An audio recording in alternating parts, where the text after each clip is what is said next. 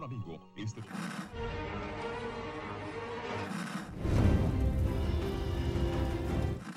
nächste Stunde versetzt sie in eine Welt jenseits aller Vorstellungskraft. Sie überschreiten die Grenze in... Kinder, macht den Fernseher aus. Davon gibt's viereckige Augen. Wollen wir uns Hallo sagen? Ja. Okay. Hallo Dominik. Hallo Achim. Schön, dass du wieder da bist. Schön, dass unsere ZuhörerInnen da sind. Bei Viereckige Augen, dem Podcast für Serien und serielle Kultur. Hallo, ihr Lieben. Beide. Sagen wir Lieben? Ja, auf jeden Fall. Ja, weil die uns so, so freundlich, nett, lieb bewerten, ne? Ja, irgendjemand hat das sicherlich gemacht. Man kann uns nämlich bewerten, weil wir, wenn ihr uns hört, man kann uns über Spotify hören und über iTunes und über alle anderen Podcast-Player. Ja, nur nicht bei dieser und alle anderen kruden Services, die es da vielleicht auch noch gibt. Äh, wir besprechen auf jeden Fall heute Picard Staffel 2, Folge 7, äh, Monster. Im Englischen sind es, sind es mehrere Monster. Obwohl, Monster ist auch Mehrzahl, ne? Zwei Monster, ja. Wie fandest du die Folge? Nicht so schlimm wie erwartet. Okay, ja. Sie war überraschend, also äh, der Hauptteil war überraschend kurz. Der war irgendwie nach 20 Minuten zu Ende, hatte ich das Gefühl. Ja, ah, naja, er hat schon länger gedauert, also meinem Gefühl nach. Ich kann nicht sagen, ob es jetzt 20 oder mehr oder weniger Minuten waren. Aber ähm, ja, nach der letzten Folge, nachdem du mich dann auch darauf hingewiesen hattest, dass das mit äh, Picards Psyche, äh, Erinnerung äh, drankommen wird, habe ich gedacht, das wird ja ganz, ganz furchtbar und das wird die ganze Folge so gehen. Ja, zum Glück war es nicht so. Also von daher, meine Erwartungen waren einfach so tief, dass sie eigentlich nicht enttäuscht werden konnten. Es gab genug Sachen, ähm, wo ich wenig mit anfangen konnte, beziehungsweise ähm, die mich überrascht haben, in positiver wie auch negativer Weise. Ja, da können wir also gleich schön drüber sprechen. Ich fand auf jeden Fall direkt den Einstieg sehr gut. Ähm, in zweierlei Hinsicht. Zum einen äh, hatte ich unglaublich mehr Recht, als ich jemals gedacht hätte, denn Ja. äh, zufälligerweise hatte ich letzte Folge, glaube ich, Battlestar Galactica angesprochen. Ja. Und wer sitzt da? Dr. Baltar, den ich letztes Mal Dr. Balthasar genannt habe. Oh mein Gott. Jetzt ist er Psychiater, auch Doktor, vermutlich, hoffentlich. Ähm, äh, ja, und den Einstieg fand ich tatsächlich äh, auch so interessant. Dieses ähm, Geplänkel zwischen Picard und ihm äh, fand ich, ja, hat äh, ein bisschen Mysterium gegeben, ähm, aber auch nicht zu sehr. Ja, dachte, natürlich weiß man schon, dass es ähm, jetzt keine Erinnerung ist, sondern äh, auch in, seiner, in seinem Kopf stattfindet. Das hätten sie noch mehr verschleiern können, finde ich, ähm, indem sie ihn nicht in den Anzug äh, gesetzt haben ähm, den er dann hatte, als er umgefahren wurde. So hätte es noch ein Rückblick sein können auf eine vergangene psychiatrische, äh, psychiatrische Evaluation. Ach, den Übersprung habe ich gar nicht geschafft, dass das der Anzug ist, den er an dem Abend anhatte. Ich hatte mich ein bisschen gewundert wohl, aber ja, das habe ich nicht. Das habe ich nicht ganz kapiert. Aber ich habe da so einiges nicht ganz kapiert. Das habe ich ja schon gesagt, dass sich mir nicht ganz alles erschlossen hat. Ähm, ja, also dass, dass sie diesen Psychiater beziehungsweise Picards Vater mit diesem Schauspieler besetzt haben, also eben mit Gaius Balta aus Battlestar Galactica, war schon, äh, hat mich sehr überrascht. Also natürlich, weil du es die Folge vorher gesagt hast und weil es dann jetzt ja noch mehr Parallelen gibt. Also ähm, ja, also allein schon durch, durch den Schauspieler. Also das hatten wir schon gesagt, die, ähm, die, naja, jetzt zumindest Halbandroidin oder zumindest nicht mehr so ganz menschliche ähm, Frau im roten Kleid, alias Mhm. Jurati slash Borg Queen, die eben der Nummer 6 gegenübersteht aus äh, Battlestar Galactica, Caprica 6. Ja, zumindest optisch. Ich glaube, sie werden nicht irgendwie eine ähnliche Rolle Hm. erfüllen. Wobei Caprica ist halt auch eine, eine Zylonin, also ein Roboter, der genauso aussieht wie ein Mensch. Ja, und nicht mehr zu unterscheiden ist von einem Menschen. Genau. Also man muss da sehr, sehr, sehr, sehr, sehr genau hingucken und man muss dafür ein extra Gerät entwickeln, um zu erkennen, dass das kein Mensch ist, sondern ein Zylon. Und momentan ist es zumindest auch der Status bei Jurati beziehungsweise der Borg Queen. Sie ist ja so auch nicht weiter zu unterscheiden von einem Menschen. Wobei wir da, äh, du hattest nämlich da auch recht, äh, letzte Ja. Folge, äh, mit den äh, Naniten, Nanobots, wie auch immer, ähm, dass sie sich jetzt langsam wieder aufbauen. Mhm. Und dazu wird, äh, werden Endorphine offenbar benötigt. Und das gewinnen offenbar Borg durch das Zerschmettern von Glas. Ja, das war wieder komisch. Ja, ich dachte, das, das würde jetzt so eine Barschlägerei ähm, provozieren und dadurch gewinnt sie irgendwie Endorphine durch den Kampf oder äh, Adrenalin, keine Ahnung. Äh, aber offenbar macht das Zerdeppern von Glas äh, Bock Spaß, denn Seven zerdeppert dann auch noch eine Flasche, um sie zu verstehen. Denn den Feind zu verstehen, das ist ja ein, ein Thema. Ach so, Äh. also ich hatte in dem Moment noch gedacht, als sie die Scheibe zertrümmert, sind dann ja auch die Geräusche der Straße zu hören. Dass sie dann irgend, es war dann noch wieder mehr Wispern, ähm, Stimmen irgendwie zu vernehmen. Dass sie dafür dann wieder sensibler und empfänglicher ist, dass sie halt so dieses äh, kollektive Stimmenrauschen mehr hört, dass sie das halt mehr Zufriedenheit gibt, le- letzten Endes dann eben zu diesem Endorphinausstoß führt. Mhm. Aber ja, was es dann mit der Flasche auf sich hat, das weiß ich auch nicht. Warum hat sie die zerschmissen? Ja, äh, weil, um sie zu verstehen, also um das nachzuvollziehen. Äh, Sie sagt ja irgendwas von, äh, ja, ich, ich versuche meinen Feind zu kennen oder ich weiß nicht, ob sie Feind sagt, ich versuche sie nachzuvollziehen. Und dann kommt sie auf die Idee mit den Endorphinen, dass das ja Endorphine auslöst. Und das erschließt ihr dann, dass die Nanobots, ähm, dass sie anfängt, Nanobots zu regenerieren. Hm. Ja, aber das, also so ganz klar war es jetzt auch nicht. Das war, also das haben sie dann erzählt, aber geglaubt habe ich es jetzt erstmal nicht. Um nochmal äh, zum Gesang auch zu kommen, wir sehen eine Frau, die äh, singt dort äh, in der Bar äh, ein Lied und das ist die Frau, Freundin von Patrick Stewart, Hm. äh, die ein Lied aus ihrem neuen Album Oh Gott. Präsentiert. Ja, genau. Und äh, es war äh, Patricks, äh, Patricks Idee, äh, sagt sie, Okay. äh, dass sie da auftreten soll. Das wird dann also in zwei Jahren veröffentlicht. ja, genau. Da hat sie jetzt gerade damit angefangen. Ja. Äh, äh, ja, äh, ja, es ist irgendwie das Selbstverwirklichungsvehikel von Patrick Stewart geworden. Ähm, ja, wo es ja nicht um ihn geht, es geht ja um die Geschichte.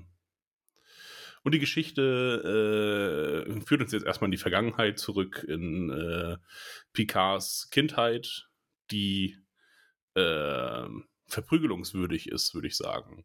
Äh, dieser kleine nervige Junge, der mit einer Krone in, im Schloss rumrennt, der hat es nicht leicht gehabt in der Schule. Also deswegen wird er wahrscheinlich auch zu Hause unterrichtet, hoffentlich.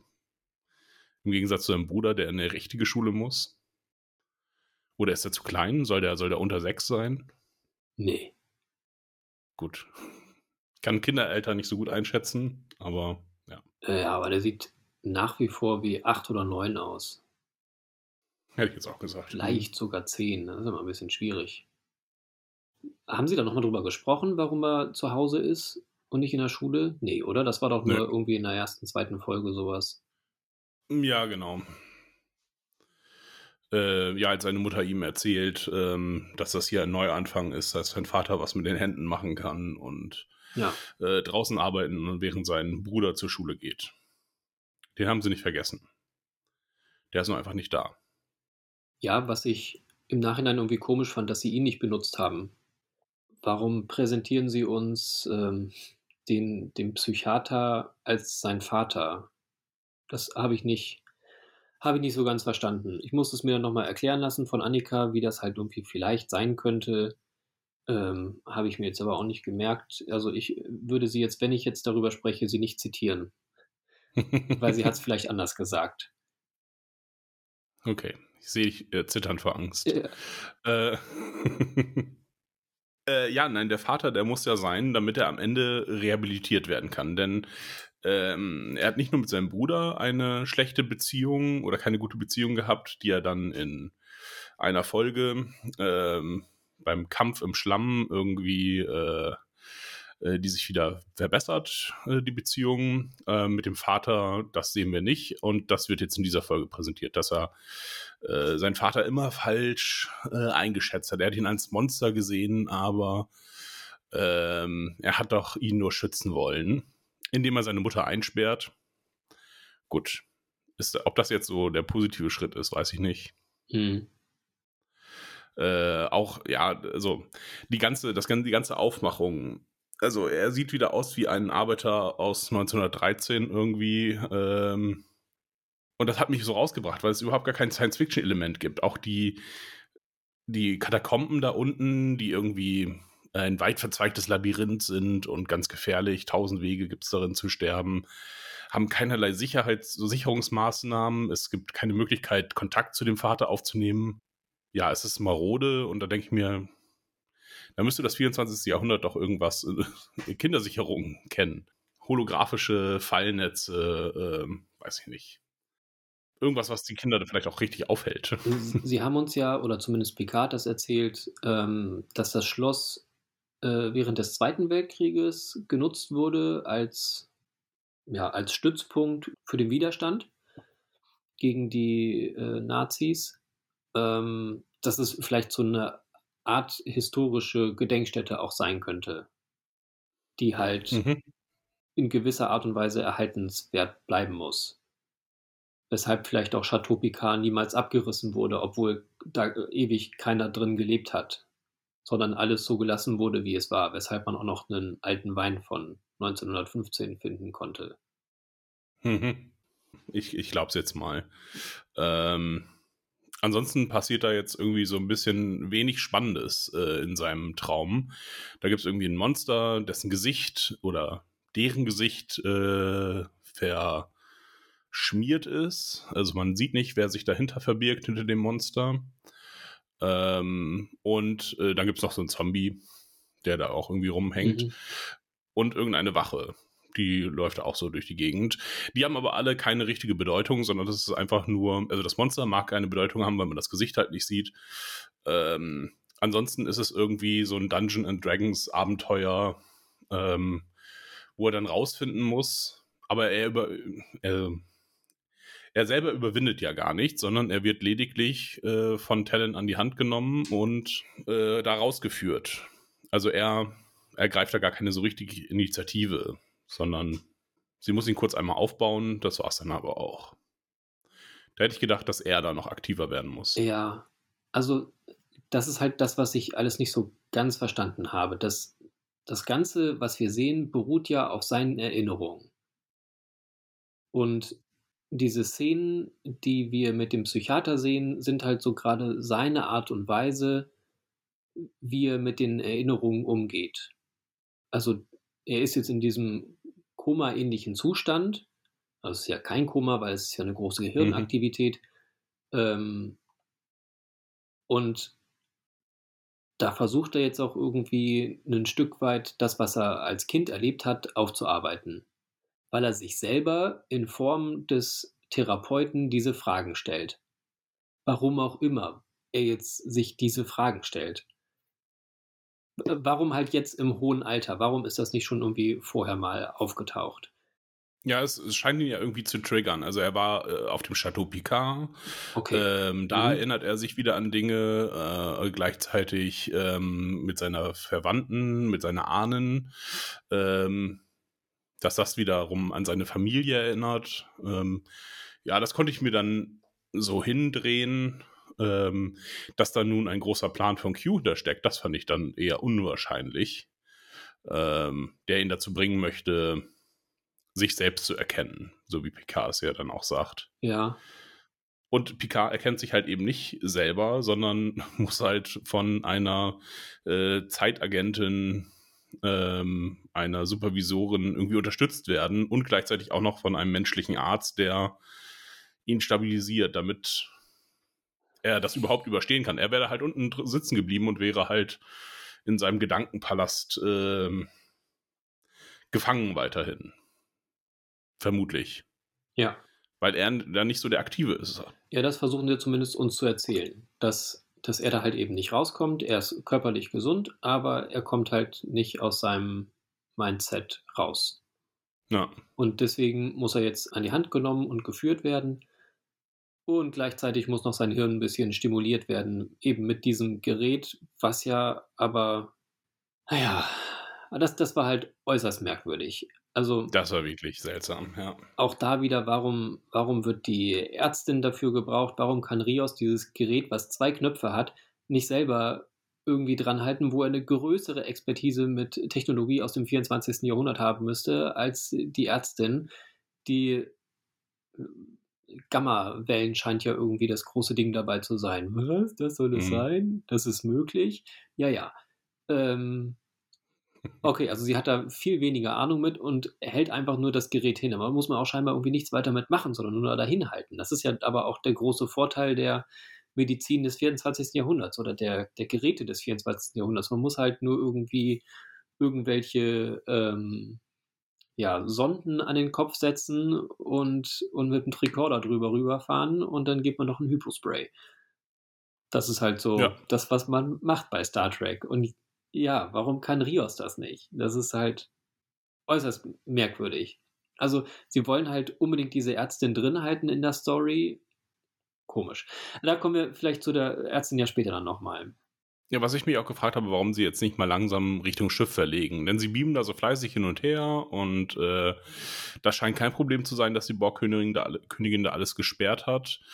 Ähm, das wird ja scheinbar auch aufgehoben. Zumindest klingt es so ähm, Richtung Ende.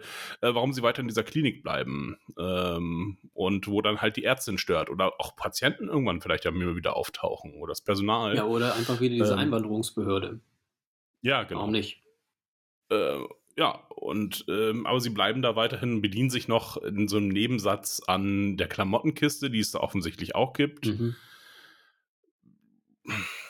Äh, das hätte alles mehr Sinn ergeben, äh, wenn sie aufs Schiff gegangen wären, sich dort umgezogen hätten, meinetwegen.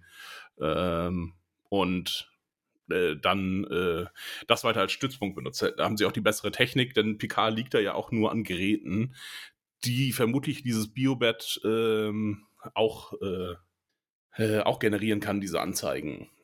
Ja, ja, vermutlich ja.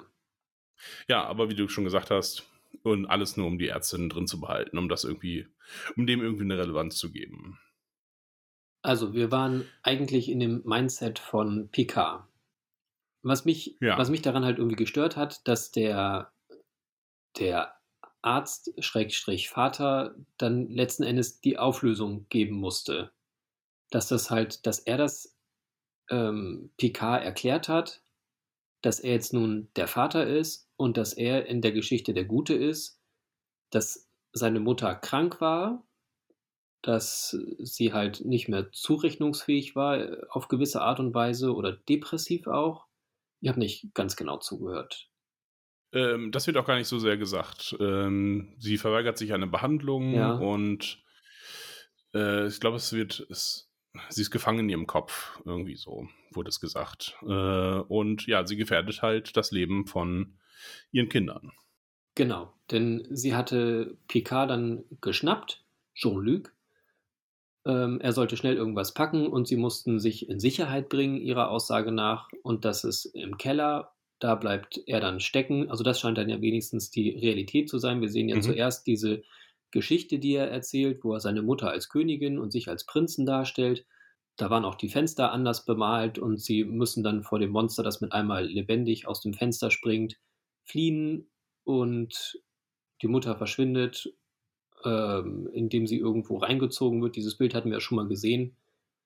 Ja, aber das ist halt eben nicht die Realität gewesen, sondern sie sind halt auf Drängen der Mutter abgehauen aus dem Zimmer. Das ist dann auch tatsächlich anders bemalt, diese, diese Scheibenfront. Also eben nicht mit diesem schwarzen Monster. Es sieht nochmal ein bisschen Hm, anders okay. aus, glaube ich. Vielleicht habe ich es mir auch nur eingebildet. Ähm, aber sie fliehen halt auf Antreiben der Mutter in den Keller. Jean-Luc verliert dabei irgend so Buch. Hat dieses Symbol nochmal eine Bedeutung? Weil das sieht man da ja, diese Sonne sah ja auch irgendwie so aus. Ja, genau. Also ich habe es mir als Frage aufgeschrieben. Ich dachte, es sieht auch so ein bisschen aus wie ein Gehirn, Mhm. was dann halt zeigen würde, hey, ich bin im Kopf oder ähm, der Kopf meiner Mutter ist nicht in Ordnung. Das Gehirn ist der Feind. Ja, Ich meine, es geht ja auch viel um Ängste, die ja auch im Gehirn stattfinden. Ähm, ja. also man hatte ja am Anfang diese Sonne gesehen und Mhm. aus der ist man dann rausgezoomt und dann zu diesem kleinen Modell, was dann sehr ähnlich aussah. Ja. Also was dann da in diesem Zimmer stand. Das taucht dann ja, das ist doch das, was dann auch im Buch gemalt ist, oder? Das zieht sich Ja. irgendwie so durch. Und es wird ja auch so als Sonne beschrieben von dem äh, Therapeuten. Irgendwie, es schenkt uns Leben und am Ende wird es uns alle vernichten. Also es trifft zumindest auch auf die Sonne zu. Wahrscheinlich trifft es dann auch noch auf irgendwas anderes zu. Zeit vielleicht wieder. Aber wenn man Zeit so darstellt in so einer komischen Kugel, weiß ich nicht. Ja, mit den verschlungenen Faden irgendwie, ja, kann auch sein. Ähm, kann aber auch genauso gut aufs Gehirn wiederum zutreffen. Ähm, lässt uns äh, das Leben erleben und irgendwann schaltet sich das Gehirn halt ab äh, und dann sterben wir. Ja, also ich fand es sah einfach nicht aus wie eine Sonne, die Zeichnung. Also Mhm. diesen, diesen Überschwang von der Holographie äh, zum Hintergrund, den, den habe ich noch verstanden, aber die Zeichnung sah einfach nicht aus, wie jemand eine Sonne zeichnet, äh, zeichnen würde. Ähm, Ja. Daher denke ich mir, da wird noch irgendwas anderes drinstecken und nimm mit, was, was dir lieb ist. Ah, das ist eine, seine Gehirnzeichnung. Mhm. Ja, das wäre komisch, das stimmt. Naja, dadurch findet auf jeden Fall der Vater, ähm, weiß, dass sie dann da unten sind und ähm, ja, äh, weit verzweigtes Labyrinth und es, er sagt noch, es äh, fängt an zu regnen, so als wenn das eine größere Gefahr darstellen würde. Mhm. Und ich habe dich erst nach Stunden gefunden. Ja. Ja, also er hat da lange festgesteckt, Jean-Luc, in, in dieser, sah aus wie ein Pranger irgendwie, mitten im Keller. Es waren zumindest irgendwelche Ja. Holzdielen, wo er dann zwischen stecken geblieben ist oder eingebrochen halb. Hm. Ja. Die Mutter haben sie dann scheinbar auch gefunden und die dann weggesperrt. Genau, da sieht man sie, man den Vater und die Mutter einmal kämpfen. Was ein bisschen witzig aussieht, weil der Schauspieler von Dr. Balta ist recht klein und sie ist recht groß. Und man denkt sich, oh, die Frau kann ihn aber auch locker durch die Gegend äh, schleudern. Und äh, sperrt, äh, äh, sperrt die Mutter ein und äh, dann haben Picard und sein Vater die Aussprache. Ja, äh, also die haben sie jetzt in seinem Mindset, diese Aussprache. Mhm. Aber also irgendwie muss ja der junge Jean-Luc auch mal darüber informiert worden sein, dass das so ist, weil sonst könnte er es ja jetzt nicht wissen. Oder, Ja, entweder er hat es verdrängt oder er kann jetzt nun die Sachen neu interpretieren mit einem, mit einem erwachsenen Blick. Er als Kind hat das halt nicht verstanden und ähm, hat ja seinen Vater immer als Monster gesehen und nun versteht er das im Rückblick und hat sich, hatte, hat sich diesem Rückblick halt immer verschlossen, indem er äh, das einfach verdrängt hat. okay. Ja, ich glaube, so ungefähr hat Annika das auch gesagt. Ich finde das, dann finde ich es schwierig dargestellt, tatsächlich. Also, z- Ist halt unklar, ja. Ja. Aber jetzt habe ich es von zwei Seiten so gehört, also von daher kann das ja wohl ganz gut zutreffen. Und ich habe es nur nicht so schnell geblickt. Na, auf jeden Fall sagt er, ich habe dich nie, ich habe dich nie äh, richtig kennengelernt. Ich habe dir, weiß nicht, nie eine Chance gegeben vielleicht. Und das finde ich als Reha Rehabilitation des Vaters, den wir ja auch schon mal gesehen haben in äh, Tapestry, wo er sagt, ja, du bist eine Enttäuschung, äh, du bist zu den Sternen geflohen. Ähm, und dass er einfach generell ein ziemliches Arsch war, wohl der Vater. Und das ändert dann halt diese eine Information, ändert das halt auch nicht. Auch wenn er jetzt seine Mutter nicht absichtlich zerstört hat durch seine Bösartigkeit, sondern äh, vielleicht durch Unbeholfenheit, er sich nicht zu helfen wusste, er die Kinder priorisiert hat, äh, wie auch immer. Ja, ähm, Das macht das halt alles nicht gut. Vielleicht auch gar nicht mehr Hilfe annehmen wollte. Also ähnlich wie die Mutter, die vielleicht auch keine Hilfe annehmen wollte. Also da hätte er das Problem vielleicht hin abgeschoben, aber wenn, wenn sie halt sich keine Hilfe sucht, er hat sich auch keine Hilfe gesucht. Nicht für, nicht für sich, nicht für seine Kinder und damit indirekt auch nicht für seine Frau. Also, Ja. das ist ja wieder so ein, so ein ähm, typisches Männerding dann, scheint im 24. Jahrhundert nicht zu überwunden zu sein. Also unterstelle ich jetzt einfach mal so, toxische Männlichkeit, ich, ich schaffe das alleine oder niemand schafft das. Mhm. Naja, und die Geschichte ist aber auch noch nicht zu Ende, das wird ja uns ja auch erzählt, denn wir sehen, also im Grunde sehen wir die Geschichte auch schon. Ähm, der kleine Picard äh, versteht es halt nicht wie der große Picard, sondern ist weiterhin traurig und hat dann den Schlüssel und äh, steckt ihn schon fast in die Tür. Ja, das heißt, er wird vermutlich seine Mutter herausgelassen haben, die wird sich dann etwas angetan haben oder wird verunglückt sein. Ähm, und somit hat er Schuld am Tod seiner Mutter oder an den Verletzungen seiner Mutter, wie auch immer. Mhm. Ja, das ist, ähm, und da, das sparen sie sich halt jetzt irgendwie für Teil 2 noch auf, der dann in die übernächste Folge kommt oder so. Und das fand ich ganz unnötig. Das jetzt nochmal zu teilen und später muss er dann noch mehr sein Trauma aufrütteln. Ähm, ja, das fand ich nicht schön. Also ich mö- möchte dahin auch nicht wieder zurück in seinen, seinen Kopf. Und dass es mit einem Gerät gemacht wird, ähm, ja, lässt mich darauf schließen, so, ja, wir müssen noch einmal zurück. Wir müssen die ganze Geschichte aufdecken. Warum? Warum müssen wir die ganze Geschichte aufdecken? Das wird auch irgendwie nicht richtig erläutert. Auf jeden Fall kommt Picard dann letztlich damit auf die Idee, kenne deinen Feind, wir müssen Q besser verstehen. Außer du möchtest noch was über den Traum im Traum im Traum Nein, im Traum ich möchte im nichts Kopf von Picard, dem Roboter, nachdenken. Nein. Okay. Mhm. Äh, dann zwischenzeitlich erfahren wir auch noch, dass Talon Romulanerin ist. Mhm. Fand ich jetzt auch die Information nicht so wahnsinnig wertvoll. Picard ist immer noch auf dem Trip. Ah, sie könnten eine Urahnen sein. Hm. Äh, ich glaube kaum. Sie ist ja auch Semi-Zeitreisende, wie auch immer. Äh, ich glaube, das ist schon dieselbe Person. Ja, also auch da werden wir oder du einfach recht gehabt haben. Ja. Hört unsere vergangenen Folgen. Äh, ihre Verkleidung kann sie aber nur alle acht Stunden erneuern. Das ist so ein dummer, dummer, dummer. Dass das überhaupt erwähnt wird, das ist so doof. Ähm, sie zeigt ihm dann das Ohr und ja, jetzt muss ich das acht Stunden lang verstecken. Weil die Technologie so ist, wenn man es abschaltet, muss man acht Stunden ruhen lassen. Das ist so eine blöde, blöde Erklärung. Ja, was da nochmal relevant wird. War halt auch wieder sehr künstlich reingeschrieben. Auf jeden Fall, Picard äh, besucht nun die einzige andere Person, die äh, eine Verbindung zu den Q hat, denn die hat Talon nicht und das ist Geinen. Was Talon in der Zwischenzeit macht, die ist dann weg. Die geht auch nicht mit, sondern hat anderes zu tun. Guckt nochmal René nach oder so. Ja, das stimmt. Ist mir gar nicht so aufgefallen. Ist mir auch beim zweiten Mal gucken erst aufgefallen, warum ist sie nicht dabei? Warum wird sie nicht äh, auch gefangen genommen? Ähm, es gibt dafür keine Erklärung.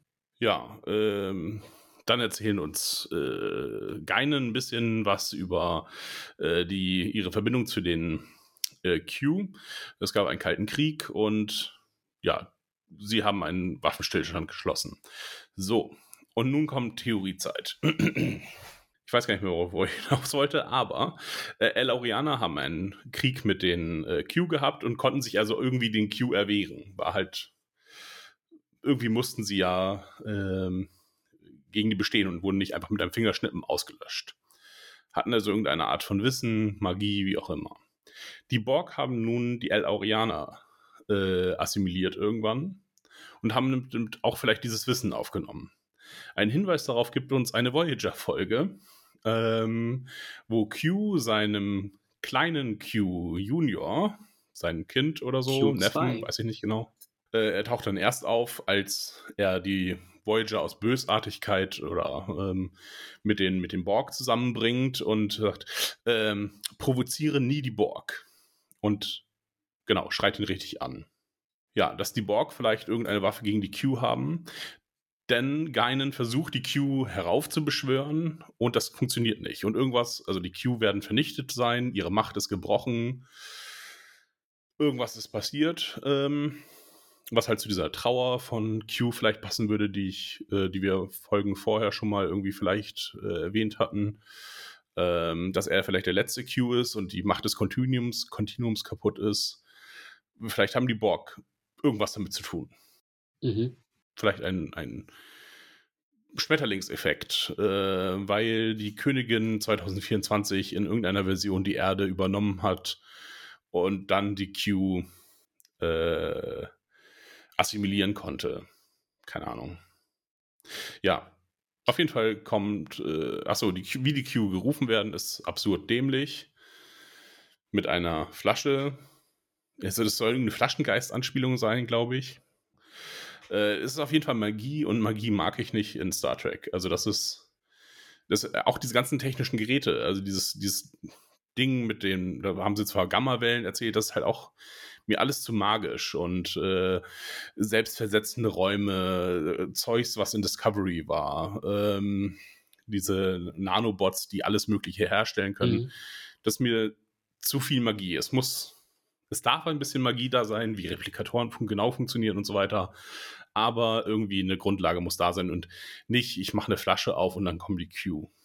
Und warum hat sie auch die, offen, also so wie sie es erzählt, ist es die einzige Flasche, die eine Flasche, ja.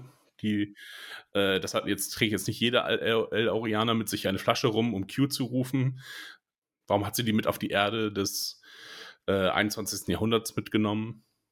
Müsste das nicht in einem Museum sein oder beim Präsidenten der El-Aurianer? Oder bei jemandem, der völlig geheim lebt. Also vielleicht ja doch sie. Ja, okay. Ja, vielleicht. Ähm. Ja, es ist, es ist halt trotzdem ein unglaublich großer Zufall dann, dass er genau die El-Aurianerin kennt, die halt in Q rufen kann. Also auch, wo, ja. woher wusste er das? Also er, er hofft, dass sie irgendwas machen kann und ja, ja, ich kann. Klar. Das ist äh, kein Problem. Hier, Flasche auf und wird gerufen. Ja, er wendet sich halt an die einzige andere Person, die was mit Qs anfangen kann. Das ist schon, das fand ich schon logisch. Also klar, das, das konnte er nicht absehen, dass, dass sie jetzt solch, über solche Mächte verfügt, aber zumindest Informationen hätte er sich vermutlich gewünscht. Auf jeden Fall werden sie dann festgenommen von einem FBI-Agenten.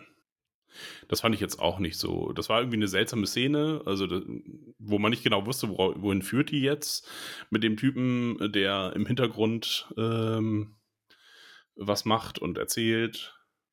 Ja, führt aber jetzt irgendwie auch nur zu einer äh, wahrscheinlich irgendwie lahmen Verhör, äh, Verhörfolge.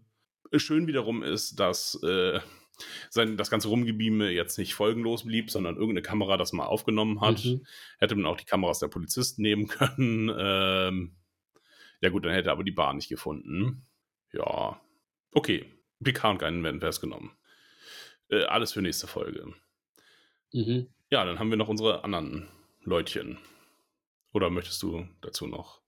Ja, ich hänge noch so ein bisschen, warum hm? dann Q das jetzt gemacht hat.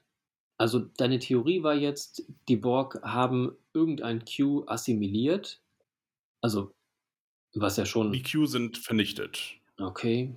Und alle sind tot. Äh, deswegen kann er auch seine Macht nicht mehr bedienen. Das, warum, ob das nun die Borg, die Borg, äh, die Borg sind, äh, weiß ich nicht, aber das war jetzt so eine These, wie, wie, da, wie man das erklären könnte, wie man Borg und Qs zusammenbringen kann. Äh, er hat seine Macht verloren als letzter überlebender Q ähm, und will das nun fixen. Irgendwie. Und was, was dann René Picard damit zu tun hat, ja. Aber ich, ich glaube, habe das Gefühl, die Serie weiß es auch nicht. Ja, also es würde ja von daher dann vielleicht noch passen, dass er eine Realität erschafft, wo die Borg nicht mehr existent sind am Ende. Zumindest zu der Zeit im 24. Jahrhundert. Die letzte Borg, also die Königin, wird dann, soll exekutiert werden. Allerdings, mhm, ja. warum macht er dann eine Prüfung daraus für PK? Dann hätte er es auch einfach so lassen können. Dann hätte er in der Realität weiterleben können. Ja, weil er vielleicht schuld ist, weil er die neue Kooperation mit den Borg eingegangen ist. Ähm, also sie gehen ja auch viel auf Schmetterlingseffekte ein. Mhm.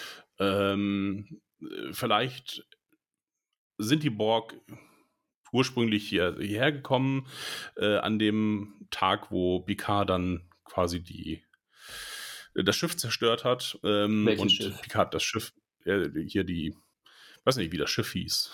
Äh, dieses Sternflottenschiff.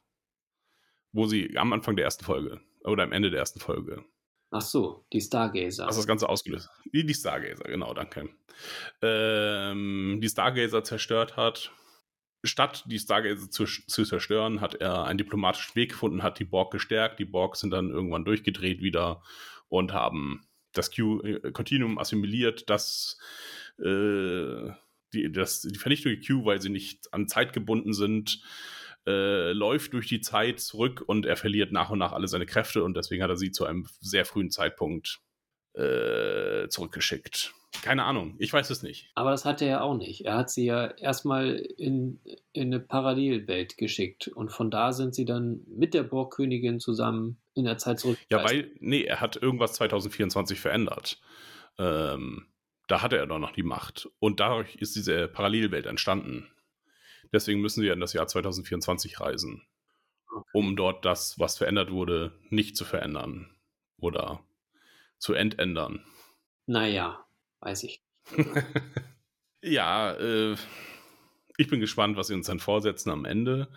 Äh, noch machen sie so immer wieder neue Fässchen auf, ähm, vergessen aber auch alte Fässchen, die dann äh, da rumliegen, nämlich Sung spielt irgendwie gar keine Rolle. Er wird so im Nebensatz erwähnt, aber Was ist der Nebensatz?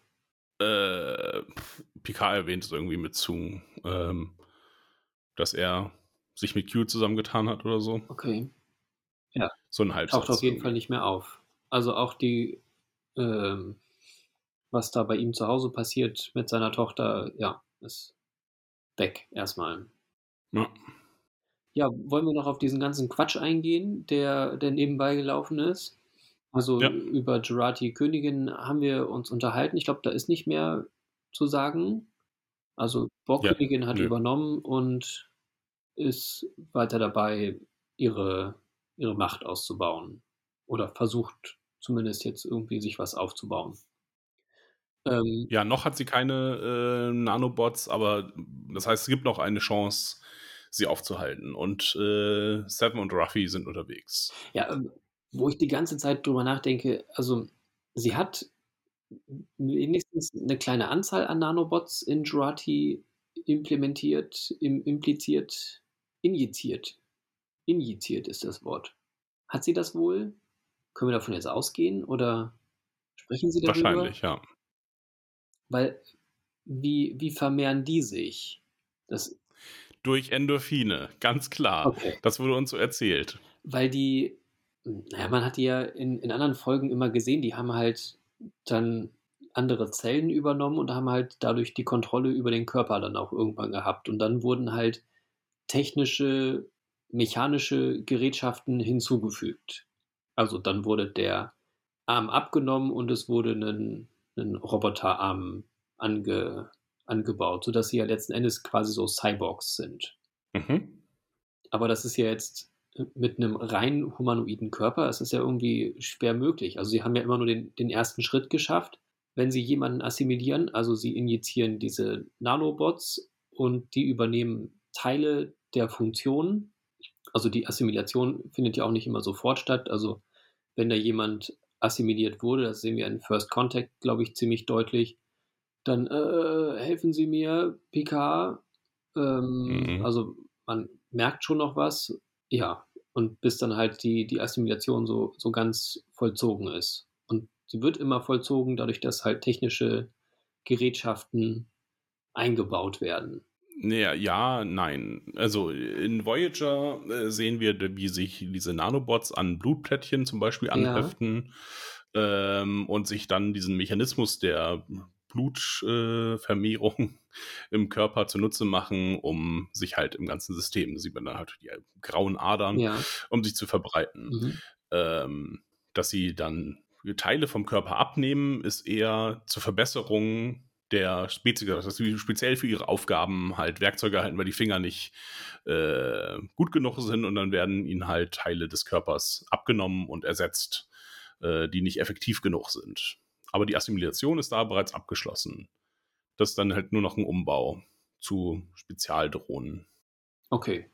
So habe ich das jetzt immer verstanden. Und momentan gibt es halt diese Nanobots, aber die sind noch nicht genug, um wahrscheinlich diese Blutplättchen-Greifer zu herstellen oder und können bislang nur andere Technik übernehmen oder als Verlängerung des Körpers dienen. Naja. ja, ja. Sie erfinden da halt ein bisschen was Neues zu und mhm. haben so eine grobe Vorstellung, wie das funktioniert, aber ja, sie braucht noch mehr, um Leute zu gefährden. So habe ich das verstanden. Ja, okay. Ja. Seven und Ruffy besprechen noch ihre Beziehung, aber kommt auch nichts bei raus. Nee, und das machen sie auf so dämliche Meta-Art und Weise. Also sie sprechen erst kurz darüber, was, was gerade passiert ist, wer mit wem rumgeknutscht hat und Ruffy erzählt dann einen von, äh, ja, aber das ist ja gar nicht so spannend. Das, was wir haben hier, ist ja viel spannender. Wir sind hier A-Plot und die anderen sind äh, B-Plot. Und mhm. oh ja, dachte so, was? Nein, halt's Maul. Das ist überhaupt nicht interessant, was bei euch passiert, weil es wird überhaupt nichts gezeigt bei dem, was, von dem, was bei euch passiert. Das hat mich überhaupt nicht mitgenommen. Also, nee das war ja in der ersten Staffel schon mit einmal aufgedrückt, so, oh, die halten jetzt Händchen. Okay, die könnten ein Paar sein. Aber warum zeigen sie uns das? Ja, vielleicht, weil sie einfach nur Diversität irgendwie zeigen wollen.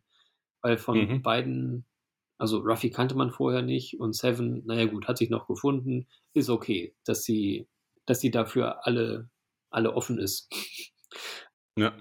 Aber die, diese Beziehung haben sie uns nur so ein bisschen von erzählt, dass sie jetzt ein Paar waren und dass Seven aber für sich unterwegs war und dass Ruffy da nicht so ganz zufrieden mit ist. Aber das war es dann auch, weil sie sind jetzt wieder zusammen unterwegs und man sieht nicht, dass sie irgendwie besonders gut zusammen funktionieren als, als Team, als Arbeitsteam, aber auch nicht als Paar, weil sie haben bislang auch als Paar noch nicht wirklich miteinander interagiert. Die eine. Die haben sich noch gar nicht geküsst, glaube ich. Ja, muss ja auch nicht. Also. Naja, also, äh, also, wenn wir sie jetzt, angeblich sind sie irgendwie acht Monate lang zusammen und erzählen uns jetzt von ihren Pärchengeschichten und dass sie ja äh, total liebevolle Beziehungen haben und dass sie eifersüchtig ist, äh, haben wir auch gesehen, als sie in der Parallelwelt äh, waren und, äh, huch, ein Mann so. Mhm. Ja, und da müssen sie jetzt, wenn sie die Beziehung jetzt thematisieren, dann vielleicht auch mal Beziehungen.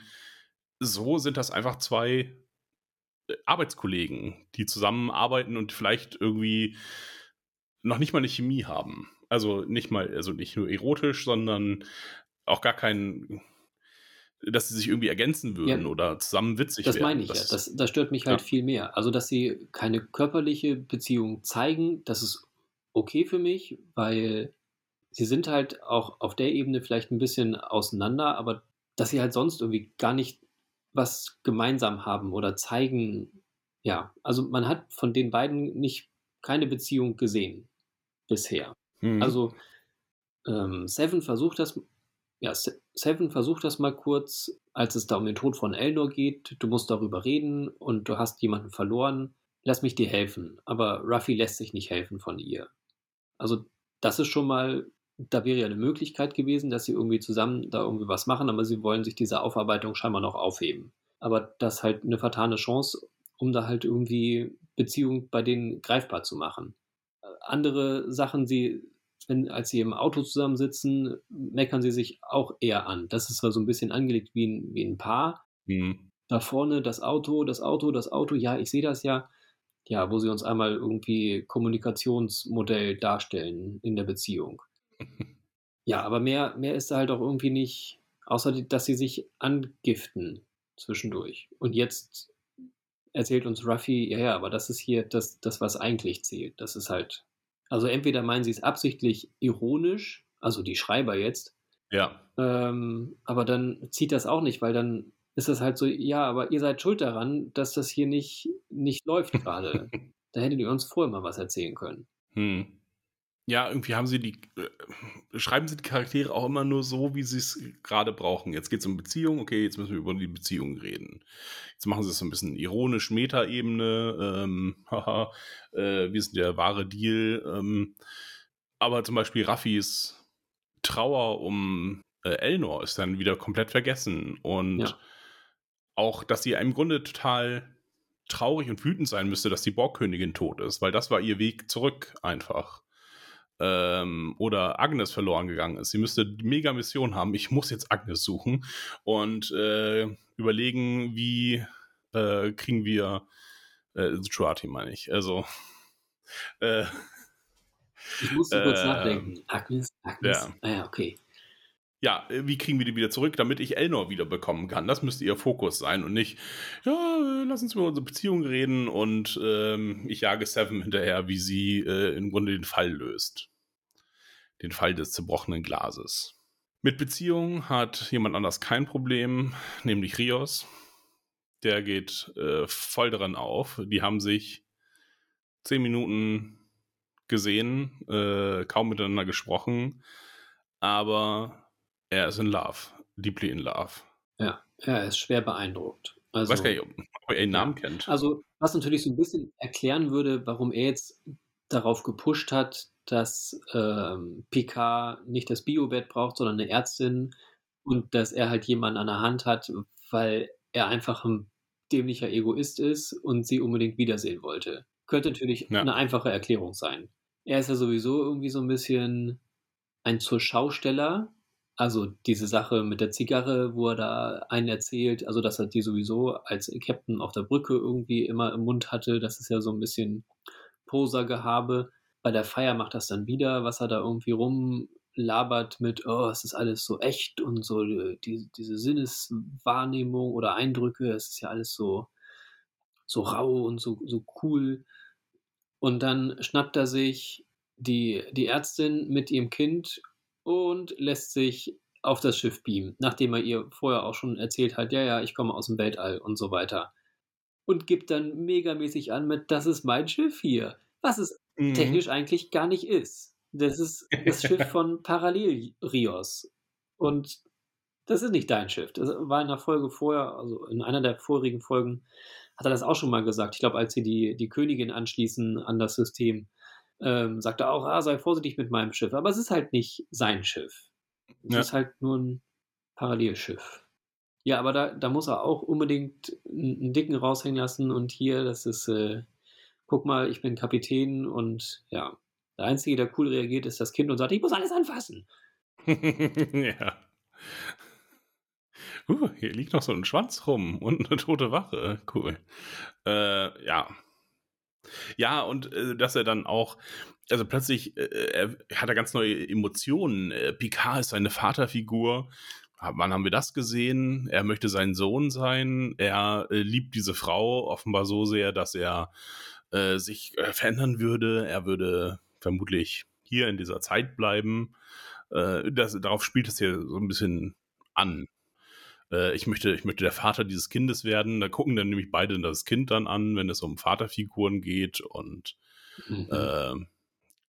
finde ich ganz, also kam aus dem Nichts und also erst versucht das ja noch zu verbergen, äh, schick mir etwas, was, äh, äh, was ihn stabilisieren kann. Äh, und im letzten Moment fällt ihm noch ein, ja, bezüglich des Gehirns.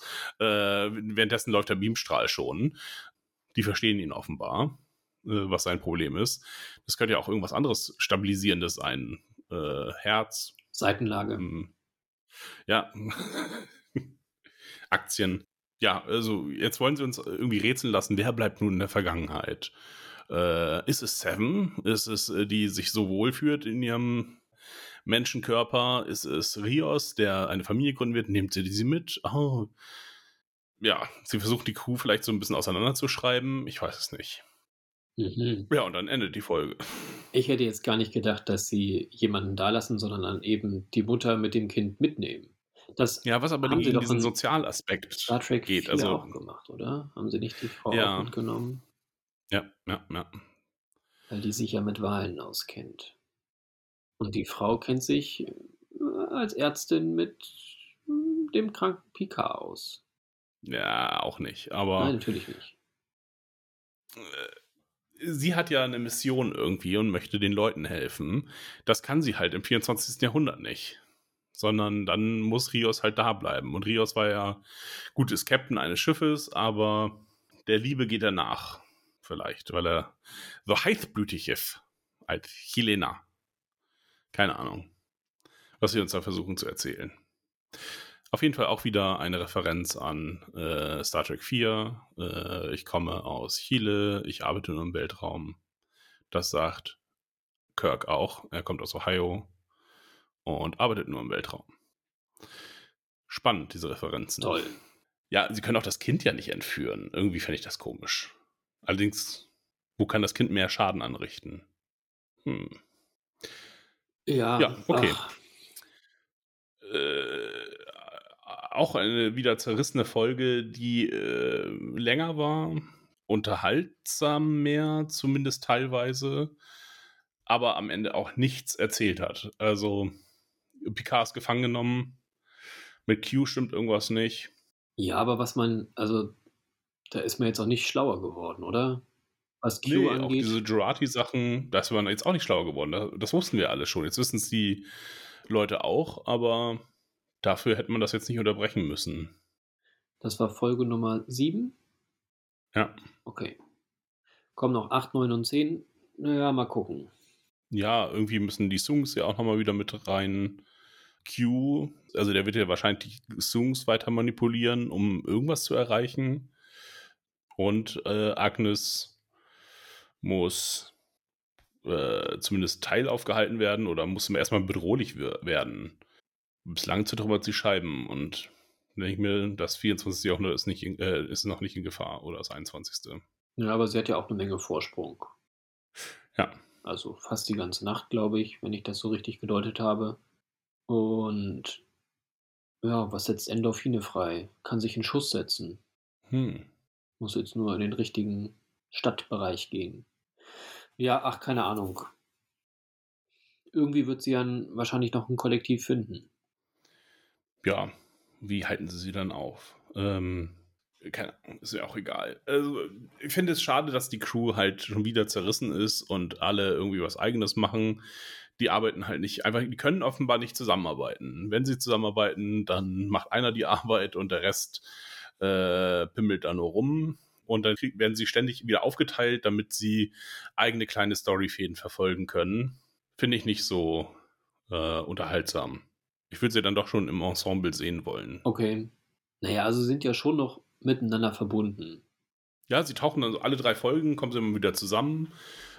Auch, dass sie jetzt die Bef- Gefangenenbefreiung wiederholen müssen. Also ähm, Picard wird sich wahrscheinlich selber befreien, indem er den äh, Polizisten äh, bequatscht.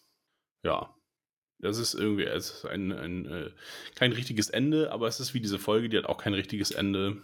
Wenn Star Trek 4 immer wieder äh, referenziert wird, Mhm. ähm, hat man da auch mal gesehen, dass die sich hin oder weg haben beamen lassen? Äh, Chekhov. Mm, Ah, der als, als Russe war dann wahrscheinlich irgendwo nicht gerne gesehen, oder? Ja, der ist ja auf das, äh, auf die Enterprise, den, äh, das Nuklearkriegsschiff. Äh, dann ist er runtergefallen, ist ins Krankenhaus gekommen. Mhm. Aber nee, nee, nee, äh, dürfte nicht passen. Eher Enterprise. Äh, in Enterprise gibt es Ja, aber das wäre ja weit. doch, ja, aber äh, da gibt es äh, Folgen, wo Vulkanier Mhm. im 21. Jahrhundert abstürzen oder in den 60ern. Na, ich glaube, die Äh. sind da schon mit Absicht. Also erinnere ich mich zumindest an Folgen, dass sie da mit Absicht unter den Menschen leben, um sie da noch besser kennenzulernen. Ich glaube, ein Vulkanier ist sogar da geblieben, weil er sich verliebt hat tatsächlich auch in den Menschen. Ja, es kann auch sein, dass sie da so ein bisschen gestrandet waren. Aber das äh, hat ja auch kaum einer gesehen. Also ich glaube nicht, dass sie das irgendwie jetzt nochmal referenzieren würden, wo sie schon die ganze Zeit bei Star Trek 4 sind. Mein Gedanke war halt, dass eben diese FBI-Agenten nicht so ganz wirklich FBI sind, sondern eher irgendwie eine Untersektion und dass sie quasi darauf gewartet haben, dass mal wieder jemand vorbeikommt, der sowas kann. Mhm. Und deswegen Technologie aus dem 24 oder aus einem anderen Jahrhundert haben wollen oder ja, eben einfach da neugierig sind. Dass die grundsätzlich aber vielleicht von Zeitreisen wissen. Also es gibt, also ich habe mir versucht, diese äh, Creek-Folge mal jetzt anzulesen. Ich weiß das Lehr leider nicht. Ähm, vier Vulkanier äh, gucken sich Sputnik an und leben dann äh, auf der Erde und einer bleibt sogar da. Mhm. Äh, achso, 1957 ist das. So, das spielt jetzt 1957. Mal gucken. Das spielt jetzt 2024. 3, 63, 83, 87 Jahre. Äh, okay, da kann jetzt auch niemand ernsthaft noch leben, der das gesehen hat. Gut, sie waren jetzt, dann waren sie ja jetzt noch 20 Jahre, aber sind dann auch, ja, irgendwie in den 70ern, das ist glaube ich nicht, ja. Aber da, da könnte ich mir eher vorstellen, dass es da eine Verbindung gibt. Wo zwischen? Zwischen Enterprise. Äh, hm. Ja, ist da jemand gegen dieses Schiff gegengerannt? War das nicht auch so? Ja, ein Jogger. Hm. Haben sie da nicht irgendwie die, die Platten eingesetzt, was man sehen konnte? Und dass Scotty da irgendwie aus dem Schiff oben rausguckte? Aus dem, aber halt, also man hat das Schiff nicht gesehen, man hat nur Scotty irgendwie ein bisschen weiter oben gesehen. Nee, da irgendwie keine, so keine Änderung. Bilder vor Augen. Wie gesagt, das ist halt irgendwie. Meine Vermutung wäre jetzt, dass es halt nicht, nicht genau benannt mit dem FBI, sondern wie gesagt, quasi Sektion 31 des FBI. Mhm. Ja, es schien, also, aber dafür war der Charakter zu sehr im Vordergrund. Vielleicht ist das auch einfach ein Einzelgänger, der in der Vergangenheit Kontakt hatte mit Kirk oder den Vulkaniern oder anderen Aliens und nun nach Aliens immer sucht. Mhm. Aber ja. Gut, das werden wir dann nächste Folge erfahren, denn es muss ja irgendwie weitergehen. Ich hoffe einfach nur darauf, dass sie jetzt uns mal ein bisschen mehr erzählen, ein bisschen mehr Futter geben. Ich möchte nicht noch einen neuen Handlungsstrang aufmachen. Ich möchte, dass mal alte abgeschlossen werden. Ich, ich sehe das, also vielleicht haben sie es ja auch direkt als zwei Staffeln Serie angelegt ähm, und das wird gar nicht, nichts wird aufgelöst, sondern das kommt dann in der nächsten Staffel, wird das dann erst besprochen. Was ich aber, dann ist das nur Filler gewesen. Also müssen, ja, müssen ja auf jeden Fall wieder in die, in die Gegenwart zurückkommen. Äh, Das mit der Borgkönigin wird sich dann wahrscheinlich nicht auflösen, was sie will, aber. Oder sie heilen Q irgendwie und dadurch ist, hat Q wieder seine Macht und äh, kann alles wieder äh, so machen als. und schenkt jedem noch die Liebe seines Lebens. Hm. Ja, und macht alle glücklich. Aus Dank. Keine Ahnung. Aber das werden wir sehen in der nächsten Folge. Viereckige Augen. Nee, da werden wir das Picard. besprechen. Sehen tun wir das bei Picard. Ja, vielen Dank. Mhm, Achim, Ich will da sehr gerne klug scheißen. Ja. Äh, ja, äh, bis dahin dann, ne? Ja, wir hören uns. Folgt uns überall, wo man folgen kann. Bewertet uns, wo man uns bewerten kann. Bis dann. Ciao. Wiederhören.